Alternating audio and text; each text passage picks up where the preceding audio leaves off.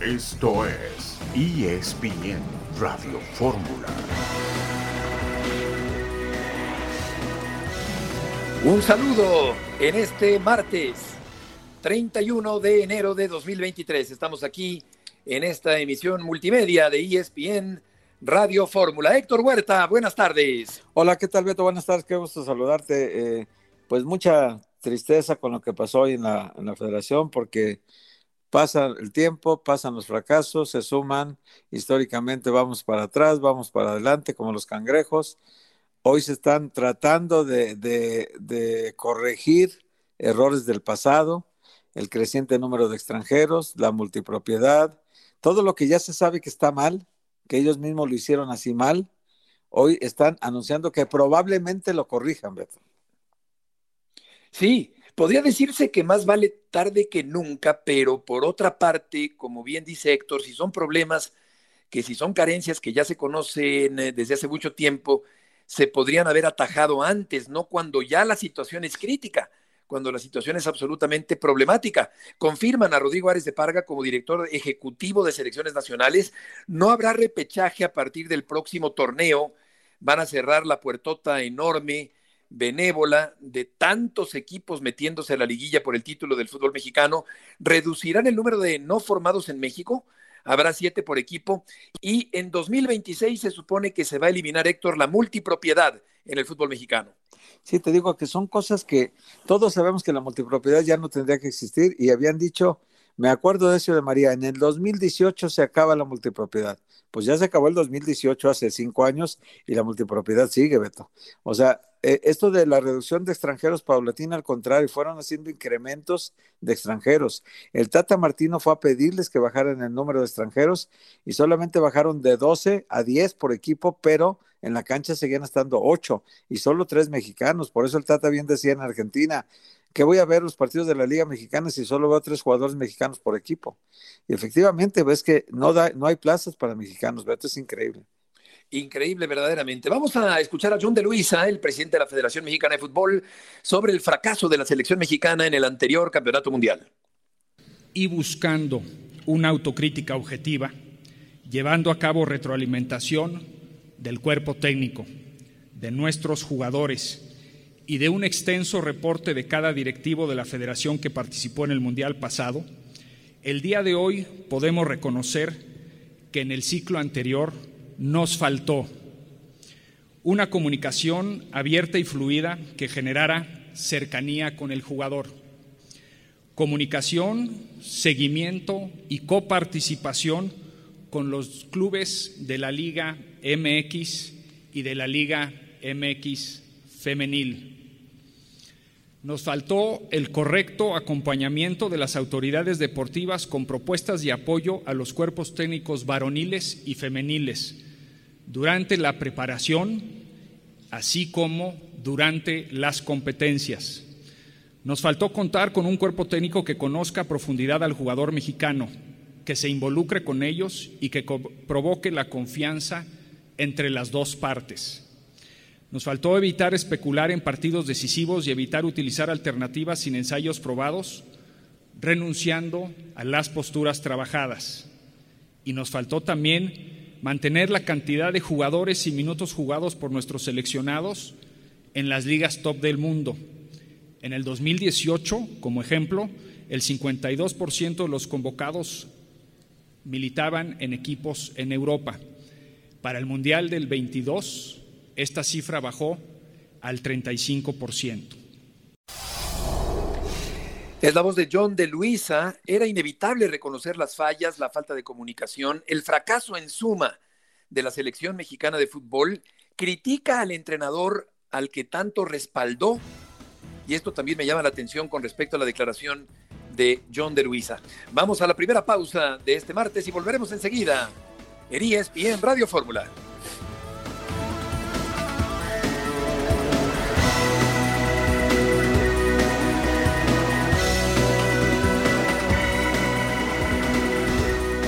Estamos de regreso en esta tarde de martes, el último día de enero del año 23, en la emisión multimedia de ESPN Radio Fórmula. Dionisio Estrada, buenas tardes. ¿Cómo estás, Beto? Gusto saludarte a ti, también al señor Héctor Huerta. Pues ahí escuchábamos ¿no? las primeras palabras del señor John de Luisa y antes de, alguna otra situación simplemente comentar. Me suena también como a respuesta de lo que el señor Gerardo Martino dio a conocer en un medio paraguayo sobre todas las cuestiones que cómo se maneja el fútbol mexicano y el negocio. Entonces, por ahí, ah, sí, ahora te va mi respuesta. No tuvimos al técnico que, ta, ta, ta, como bien dices tú, él había defendido a capa y espada durante todo el proceso, ¿no? Qué raro, ¿no? Exacto, todo eso ya se sabía con respecto al entrenador. Quizá no le quedaba de otra a John de Luisa que apoyarlo, que darle su respaldo, pero se veía venir claramente lo que ocurrió en el Campeonato Mundial. No se necesitaba ser un mago para pronosticar, para predecir lo que iba a ocurrir en el Campeonato Mundial, un sonoro fracaso para el fútbol mexicano. Vamos a escuchar a John de Luisa en esta parte en la que habló sobre el futuro de las selecciones nacionales. En el fortalecimiento de la estructura deportiva estaremos realizándolo de tal manera que garanticemos corregir los errores del pasado. Para esto hemos creado un nuevo comité de selecciones nacionales integrado por los señores Amauri Vergara, Alejandro Iraragorri, Emilio Azcárraga, Ernesto Tinajero y Jorge Alberto Hank, de la mano del presidente de la Federación Mexicana de Fútbol, quien fungirá como presidente de dicho comité. Les aclaramos que también invitamos al señor Jesús Martínez Partiño, quien desafortunadamente declinó participar en este comité comentando que de cualquier manera él estará apoyando todas las decisiones que tomemos a nivel del fútbol mexicano. Las responsabilidades de este comité serán el impulsar el proyecto deportivo de todas nuestras selecciones, tanto varoniles como femeniles, analizando y aprobando cada parte de este gran plan. Este comité ya está sesionando desde hace varios días. Punto número dos, se crea la Dirección Ejecutiva de Selecciones Nacionales. La responsabilidad de, del proyecto deportivo de todas las selecciones recae en esta persona. La gerencia, la administración de todos los trabajos de las selecciones. Esta persona reportará al Comité de Selecciones Nacionales de forma directa. El candidato elegido por el propio comité es el señor Rodrigo Ares de Parga, quien en los siguientes días, seguramente durante la próxima semana, les presentará su proyecto de gestión de todas las elecciones nacionales. Dentro de la estructura del señor Ares se ratifican a Andrea Rodebau y a Jaime Ordiales como responsables de las direcciones de selecciones femeniles y varoniles, quien le reportarán directamente a Rodrigo. Adicionalmente, se incrementa la inversión de la federación en formación de jugadores con un 40% sustancial comparado a esta misma inversión del ciclo anterior. Sí, la formación de jugadores eh, viene acompañada de una reducción de extranjeros, de no formados en México, lo cual tiene lógica, tenía que haber ocurrido también hace mucho tiempo, pero bueno, ocurre ahora. La declinación de Jesús me llama la atención, habría que conocer exactamente cuáles son las razones de Jesús Martínez para declinar su participación en este comité que estará al frente eh, regulando todo lo que tiene que ver con la selección mexicana. Vamos a ir contigo, León Lecanda. Tienes eh, más eh, información sobre lo que ha acontecido hoy en torno al fútbol mexicano. Gusto en saludarte. Igualmente, Beto, fuerte abrazo. Una larga conferencia de prensa, aproximadamente una hora con 35 minutos, en la que el ingeniero John de Luisa y el maestro Miquel Arriola pues presentaron todo este plan de trabajo hacia la Copa del Mundo del 2026 y la reestructura de ciertas áreas, tanto de la Federación Mexicana de Fútbol como de los reglamentos de la Liga MX, después del fracaso en el Mundial pasado. Yo creo que, Beto, hay muy buenas ideas de que se desprenden de lo que acabamos de escuchar ni este en Radio Fórmula, de todo lo que se dijo durante esta hora con 30 minutos, pero lo cierto es que algunas serán difíciles de implementar. Por ejemplo, hace unos instantes confirmo con una fuente de Liga MX que todavía no está determinado cuántos jugadores no formados en México puede registrar un club. Porque una cosa es que se reduzca a siete NFM, siete jugadores no formados en México, el límite de un club en cancha, en un partido, pero otra cosa es el número de jugadores que puede tener inscritos en su plantel en la liga, ¿no? De momento son 10 y, y puede decirse que baje a 7 en cancha, pero que eh, desde el verano pues un club siga pudiendo tener 10 jugadores. Eso no se ha definido todavía. En la asamblea de mayo será uno de los tópicos, como también, por ejemplo, Beto, cómo se va a hacer en la práctica para incentivar la exportación de jugadores mexicanos cuando, como yo se lo preguntaba al maestro Arriola, esto depende siempre de una ley de oferta y demanda y por supuesto la cantidad de jugadores que, que puedan emigrar depende también de los salarios que le paguen aquí al futbolista nacional y también de lo que los clubes quieran vender a sus activos, ¿no? Claro, se puede querer incentivar, pero depende también de a quién le interese comprar. Tienes mucha razón. Eh, siguen siendo muchos, siete, siete por equipo, en, eh, eh, aún así siguen siendo muchos, ¿no, en cancha. En cancha, claro. Siete por equipo en cancha. Claro, o sea, siguen siendo muchos. Y, por lo menos, o sea, si se sigue el, el plan, el cuaderno de trabajo, tendría que reducirse a nueve jugadores no formados en México a partir del verano, pero veremos, veremos que se aprueba en mayo, ¿no? Porque ahí es cuando se toma la decisión en la Asamblea de Dueños sobre todo el calendario, pero también el reglamento del próximo ciclo futbolístico, la temporada 2023-2024. Otra cosa de las que no está clara es, otra vez, ¿no? El, cuaderno de cargos para los clubes de la Liga de Expansión es un cuaderno de cargos muy estricto en términos de control económico, infraestructura, plan de negocios, eh, el origen de los recursos, eh, el estadio, ¿no? La casa club, etcétera. Y no todos los clubes están certificados. En este momento el único que tiene su certificación es el equipo de la UDG, eh, Leones Negros. Hay muchos clubes que van a tratar de certificarse en marzo próximo. Ya la liga hizo un taller de trabajo con los propietarios de cada uno de los equipos de la Liga de Expansión, pero indudablemente, Beto, si otra vez la Liga no hace un total de eh, cuatro equipos al menos que puedan tener certificación, entonces no va a haber ascenso para el próximo año futbolístico. Vamos a escuchar a John de Luisa, ahora escuchamos también a Héctor y a, Dionisio. Eh, John de Luisa habla sobre esta parte interna, digamos, del fútbol mexicano que está comentando León con respecto a lo que eh, se hace y se deja de hacer en el formato, en la organización, en el número de extranjeros del fútbol mexicano. Se propone que el fútbol mexicano mejore a través de las siguientes medidas.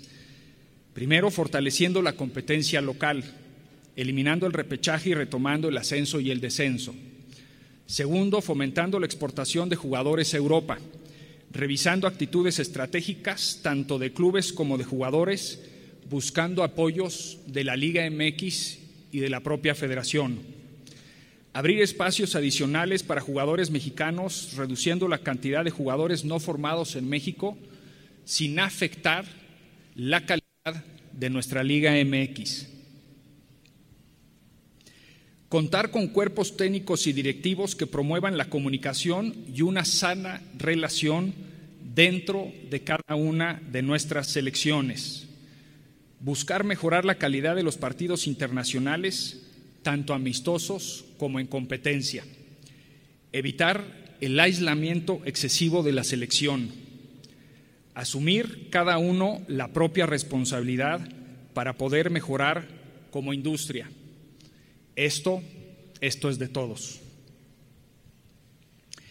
Considerando lo que nos faltó en el ciclo anterior y las áreas de oportunidad reconocidas, buscaremos en la Federación Mexicana de Fútbol maximizar la oportunidad de un ciclo mundialista en Norteamérica, para lo cual nuestras acciones en el área deportiva de la Federación estarán basadas en dos pilares. Primero, fortalecer la estructura deportiva y el segundo, el diseñar un camino hacia el 2026 basado en alta competencia. Sí, no puede ser más benévolo y poco competitivo el sistema de competencia del fútbol mexicano que cambiará de la mitad del año 2023 en adelante, o sea, para el segundo torneo de este año. Habló también del fortalecimiento de la estructura interna del fútbol mexicano, eh, algo de lo que dijo Héctor eh, John de Luis el día de hoy.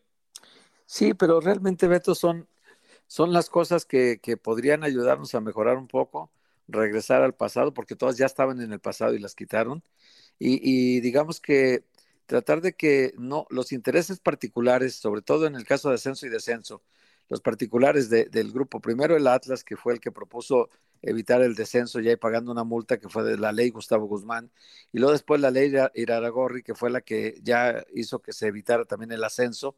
Entonces, eh, claro, por los intereses de ellos, que, cuyos equipos el Atlas peligraba con el descenso, el Morelia también, en algún momento Mazatlán. Entonces, los equipos que peligraban de, su grupo, el Puebla también, eh, los protegieron de esa manera, evitando el ascenso y el descenso. Y entonces, eh, en perjuicio del fútbol mexicano, en realidad se quita eh, una zona de competencia que también era muy importante, el riesgo de que tienes de bajar de categoría también hace que el futbolista mejore. Entonces, bueno, son, paños calientes, son promesas, y todavía falta que los dueños de clubes quieran. Y yo le preguntaría a León Lecanda, León, eh, el caso de los extranjeros que reducen de 8 a 7 en la cancha, cuántos serán en el escritorio, porque al final de cuentas ahorita registran 10, juegan 8 y con el Pío Herrera a veces juegan 9, pero estas cosas que pasan a veces en el fútbol, ¿cuántos van a tener ya los clubes registrados en sus planteles? ¿10, 9? ¿Cuántos? Dejemos pendiente la respuesta de León, vamos a la pausa y volveremos enseguida en esta tarde de martes en la emisión multimedia de ESPN Radio Fórmula. De regreso en ESPN Radio Fórmula, ¿qué le respondes, León, a lo que te preguntaba Héctor antes del corte comercial? Nuevamente, mi querido Héctor, fuerte abrazo, gracias Beto. El hecho de que no está confirmado, es decir, hoy eh, el anuncio es bajamos a siete jugadores no formados en México a partir del próximo torneo en cancha, pero no se habló, todavía no está definido, se hará hasta la asamblea de mayo próximo, la asamblea general ordinaria de la Liga MX, la de dueños, famosa, cuando se determine si van a reducir el número de plazas por equipo, ¿no? En este momento cada quien puede registrar 10 y poner ocho en cancha, ¿no? Como máximo. Si hacen nueve, como decía Héctor, eh, bueno, pues ahí pagaron con alineación indebida, ¿no? Los Tigres de Miguel Herrera. Sí. Que el saludo a mi querido Lion. Eh, yo mi pregunta va en relación a que aquel que sea campeón por la suma de puntos de los dos torneos, ¿cómo se le va a considerar el título? ¿Un título de liga? O fuego, porque me imagino que los de liga serán los que ganen los torneos cortos, pero ese tercer campeón que pueda existir, a menos de que sea el mismo equipo el que termine dominando los dos torneos, ese tercer campeón, ¿cómo se le va a considerar el título? ¿No se quedó, establecido o qué? No, no, no, no tampoco quedó claro, eh, Diony, fuerte abrazo también para ti. Buena pregunta. Eh, es una buena pregunta, pero en algún momento vamos, la idea es buena, otra vez, ¿no? Yo empecé mi participación diciendo, creo que hoy escuchamos buenas ideas, pero lo difícil o lo que yo veo complicado es cómo las van a implementar, ¿no? Una de ellas es esta tu pregunta, eh, querido Dionisio, porque en algún momento incluso el maestro Arriola se confunde. Dice, bueno, un equipo puede ser tricampeón. Si gana el primer torneo, el segundo torneo y también la suma de puntos, pues se le considerará tricampeón. Y me parece que no va a ser así. O sea, creo yo que en la asamblea se va a definir que las ligas sigan siendo los dos torneos, el de apertura y el de clausura, y también el hecho de que ese campeón eh, es una especie de campeón de campeones sin jugar una final, aunque ya existe un nombre comercial. Pero que hizo más puntos en Estados Unidos. Es claro, ¿no? O sea, llevará un premio Al final de cuentas estás haciendo más puntos de los dos torneos. Mira, llevará un premio económico el equipo que se lleve los puntos y seguramente se creará un trofeo y se le dará esa copa al equipo, pero no se va a contar como una liga, te lo puedo anticipar. Pero ¿sabes qué? Pues el trofeo, pues lo compras en la esquina de, ahí, de ahí en la, Jardín Balbuena, donde hay las tiendas de, trofeos. Yo creo que habría que favorecerlo de alguna manera, con alguna localía, eh, em, con alguna prerrogativa por haber sumado más puntos durante el torneo, brincándose la liguilla y llegando directo a una cierta instancia, qué sé yo porque de lo contrario, pues un trofeo simbólico, pues eh, ahí en la deportiva, eh, eh, pues se consiguen fácilmente. Vamos a escuchar a Miquel Arriola. Sí. Lo compras. Exacto, ahí, ahí en la esquina de Gabriel Mancera y, y, Eugenia, pues ahí hay, una tienda de trofeos muy bonitos. Vamos a, a escuchar a Miquel Arriola. Anunciamos primero que se va el repechaje de la Liga MX se va el repechaje porque eleva la competencia. Antes sí existía y hoy se elimina.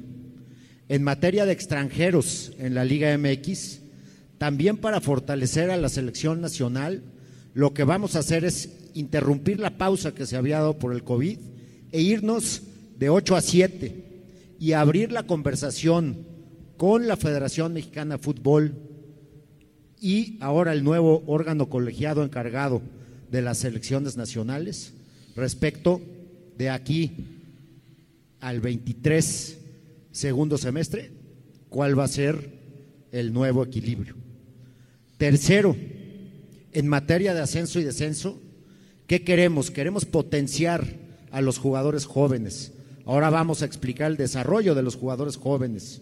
Buscamos una solución integral para ser presentada a la Asamblea en el mes de mayo de este año.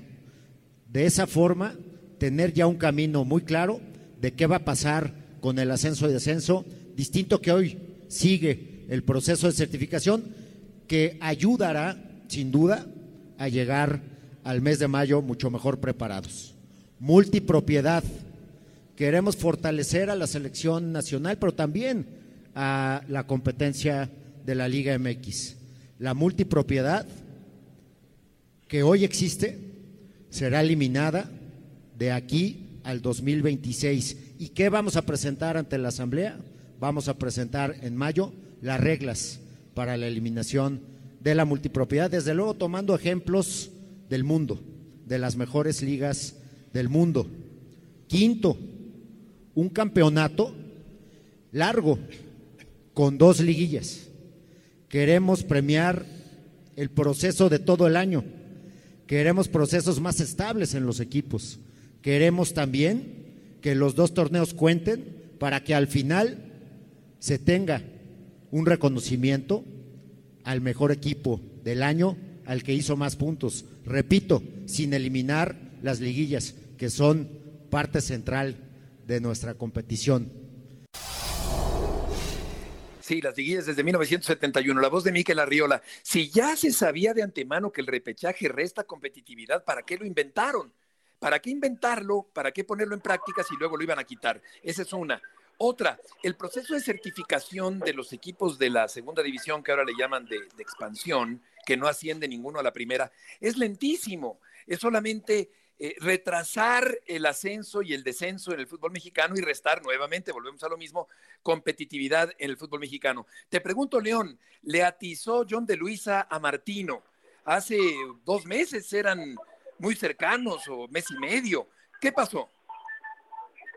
Bueno, obviamente Beto se empezó a caer la selección mexicana a lo largo de, su año y medio final, ¿no? Como director de la selección mexicana, hubo muchos cuestionamientos, se puso en tela de juicio su continuidad.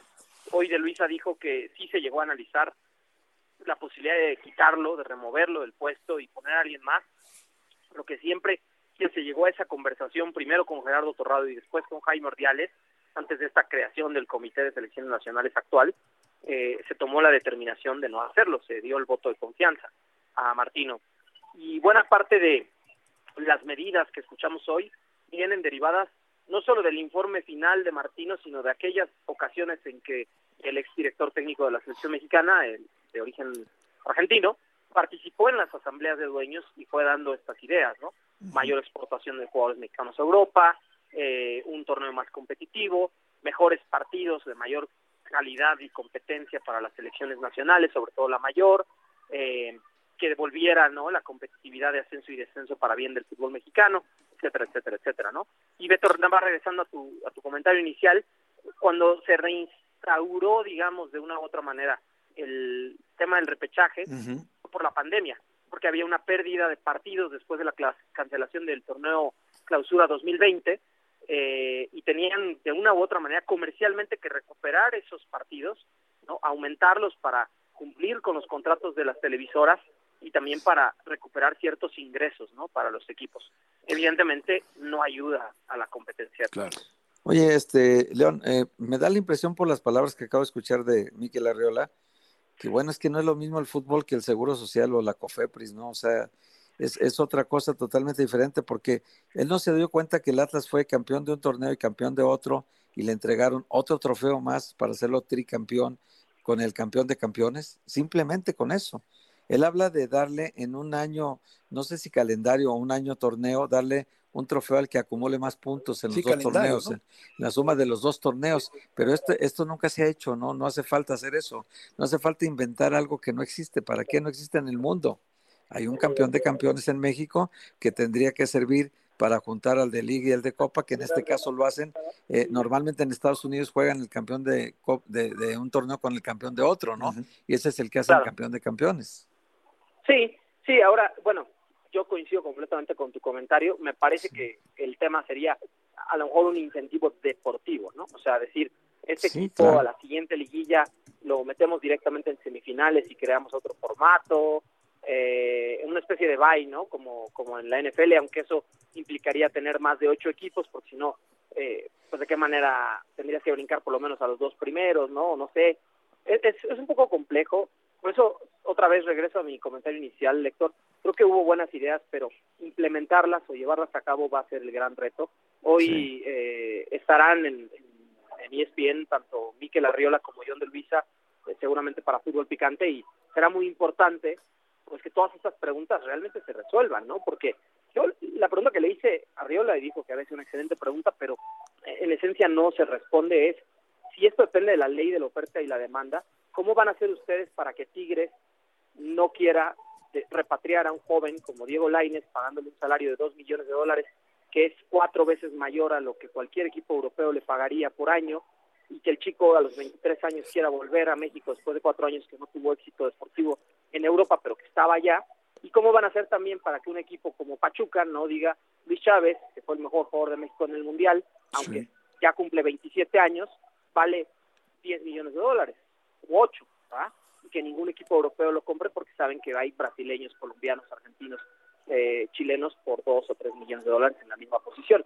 Esto es ley de oferta y demanda. Y realmente no es una crítica, pero los clubes que han inflado el mercado mexicano han sido los regios por su poder económico. Y ahí es donde dices, bueno, ¿cómo le vas a pedir tú a los dueños? Oigan, no, bajen el precio aquí, pongan un tope salarial. Y más con las sanciones recientes de la Comisión de Competencia Federal de Competencia, la COFESE, sobre justamente prácticas monopólicas absolutas y, situaciones que ya fueron sancionados los clubes precisamente por tratar de poner estos candados como existía antes con el Pacto de Caballeros. Es que es como, como Tigres y Monterrey no están en el comité este de selección que armaron. claro. Un poco porque eh, es lo que hicieron con el convenio de televisión en España, que repartieron dinero a todos y Barcelona y Real Madrid dijeron nosotros no le entramos al juego, ¿verdad? Entonces, este, aquí Monterrey y Tigres dicen, nosotros tenemos nuestra propia liga, ustedes sigan haciendo su liguita, ¿no? Acá tenemos nosotros nuestra propia liga. Casi, casi, sí. Y van a decir, pues a mí no me interesa exportar, o sea, no pagan lo vamos, que vale mi Vamos al corte comercial. 10, 12 millones, ¿no? Sí. León, muchas gracias por la información y tus comentarios. Gracias a ustedes. Buenas tardes, saludos. Buenas tardes, volveremos enseguida. Aquí estamos de regreso. Eh, nos aclara Vicente Navarro, nuestro productor, que efectivamente el que sume más puntos es por torneos, es decir, por año torneo, no por año calendario. Entre el mes de agosto, hay un torneo de agosto a diciembre, digamos, y otro de enero a mayo. Al final de ese lapso, de esos dos torneos, la suma de puntos es la que hace Dioni al campeón por puntos, digamos, del año torneo del fútbol mexicano. En lo que reconecta Dioni, oye Beto, pero es entonces como decir, vamos a implementar el nuevo título de campeón de puntos. O, sea, o, cómo le hacemos, porque para la historia hay un campeón de apertura y uno de clausura, y no hay más espacio en el calendario más que para dos campeones. Si ya por sí dos campeones es excesivo, Beto. Por hablar de un tercero y de un título y de incrustarlo en la historia ese título, estamos locos ya a menos que el estímulo, que llegue un estímulo para el ganador de puntos en esos dos torneos, ¿no? Eso sí, puede ser un premio económico, lo que tú quieras, pero o, incrustar en la historia o prerrogativas deportivas. no, pero al rato se empiezan, a colgar al rato, espérame, al rato se empiezan a colgar estrellas en el uniforme, ¿no?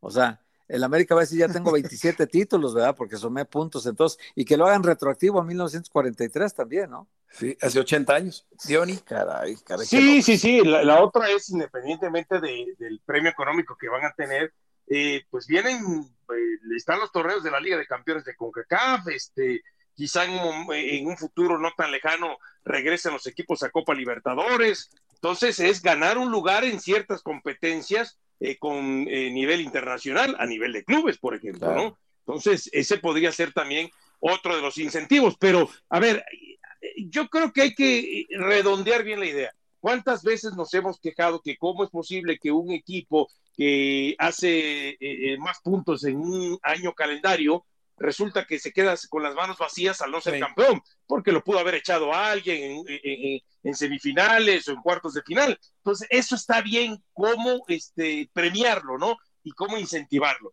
La cuestión es que sí suena demasiado que podemos tener tres campeones en un año. Esa es la, la verdad, ¿no? Totalmente. Vamos a escuchar, cambiando de tema, habrá muchos días para comentar todos estos cambios que vamos a ver qué tanto repercuten en una mejoría en el fútbol mexicano. Vamos a escuchar a César Caballero. César, tienes eh, el reporte del día de hoy. ¿Cómo te va, Beto? Qué gusto saludarte. El conjunto del América este martes trabajó en el nido de Cuapa de cara a lo que será el duelo de fin de semana frente al conjunto de Santos Laguna. La directiva americanista tiene todavía algunos pendientes por resolver en la plantilla. Uno de ellos es Federico Viñas. El uruguayo ha tenido interés por parte de equipos mexicanos y también equipos europeos como el estándar de Lieja. Sin embargo, las Águilas se han mantenido en la postura de que el Ariete Charrúa no saldrá de la institución a menos de que sea en una venta definitiva, una situación que no ha prosperado hasta el momento y todo indica que por ahora Federico Viñas se mantendrá como jugador de las Águilas del América, aunque hay otros mercados como el fútbol brasileño o la MLS que cierran más tarde y podrían ser una opción en algún momento. Por ahora Viñas eh, no ha podido trabajar con el resto de sus compañeros, ha tenido molestias en el tobillo desde hace semana y media, entonces es duda para el duelo contra Santos, además de que todavía está a la espera de saber cuál será su futuro de manera definitiva. Por otra parte, en el tema de Jorge Meré, el español el día de hoy ya no se presentó a trabajar con el equipo azul crema y está trabajando a marchas forzadas para cerrar una sesión al conjunto del Cádiz. Lo que nos ha dicho la gente cercana a Jorge Meré es que el trato todavía no está cerrado, sin embargo la intención es que vuelva con este club eh, de la primera división española. Ahora vamos a ver si les alcanza el tiempo para poder hacer la operación antes eh, del cierre de registros. Por otra parte, el conjunto americanista trabajó este día en el nido de Cuapa, hizo algunos trabajos eh, de definición y también de defensa a pelota parada, tratando de encontrar su mejor versión para el duelo contra Santos. Yo de momento vuelvo contigo, Beto, fuerte abrazo. César, muchas gracias por eh, la información.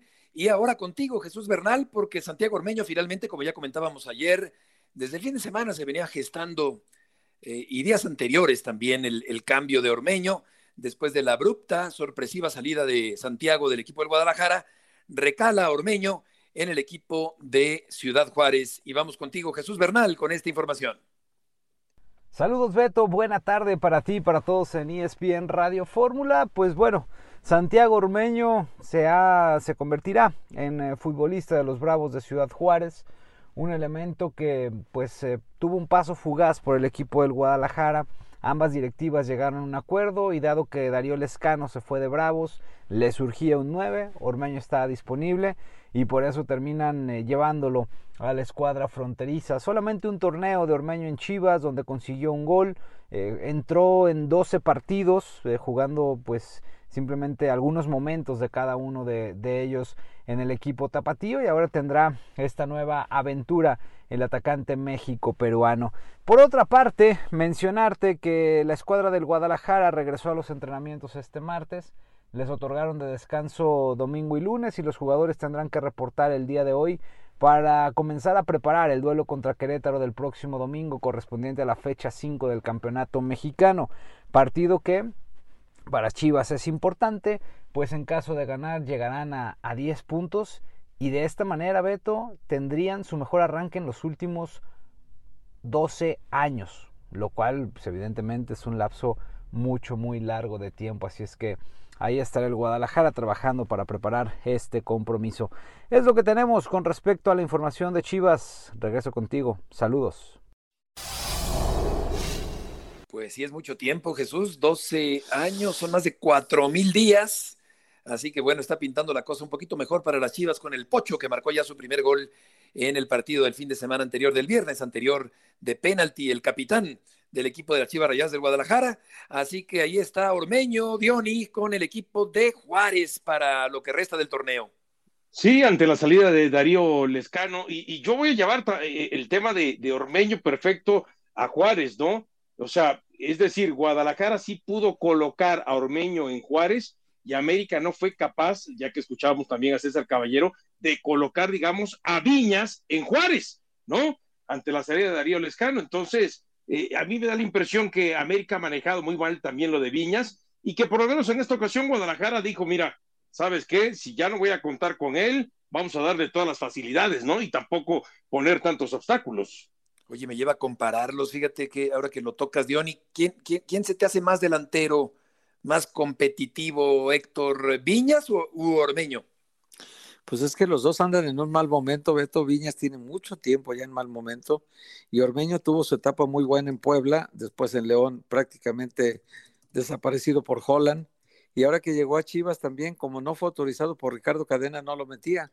Entonces no tenía actividad casi el torneo pasado. Y ahora que empezó metiendo muchos goles en la pretemporada, resulta que a Paunovic no le gustó y al final de cuentas lo sacó del equipo. Yo creo que los dos están mala racha. Yo, si me tengo que inclinar por uno, aunque sea por mexicano, pues, yo contrataría a Ormeño en lugar de Viñas, ¿no? Sí, y el tema de Ormeño es ese, este, eh, eh, perdón, este, Beto, el tema de Viñas es ese que tuvo dos buenos torneos con el América y después ha venido y desaparecido y está completamente titular? Eh, a menos, sin ser titular, primero con Solari, después ahora con el caso de, del, del Tan Ortiz, pero al final de cuentas, como dicen por ahí, lo barato sale caro. Hay que recordar que esta transferencia al América en su momento le costó un millón quinientos mil dólares. Pensaron que habían encontrado a un delantero que pudiera tener cuatro o cinco años con el América eh, para responderles y no fue así.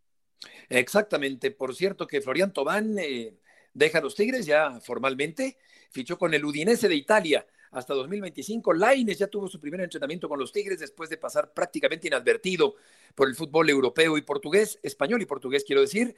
Laines tuvo su primer entrenamiento ya el día de hoy con el equipo de los Tigres, a falta todavía de una presentación oficial. Saludamos con mucho gusto, Moy, allá en España.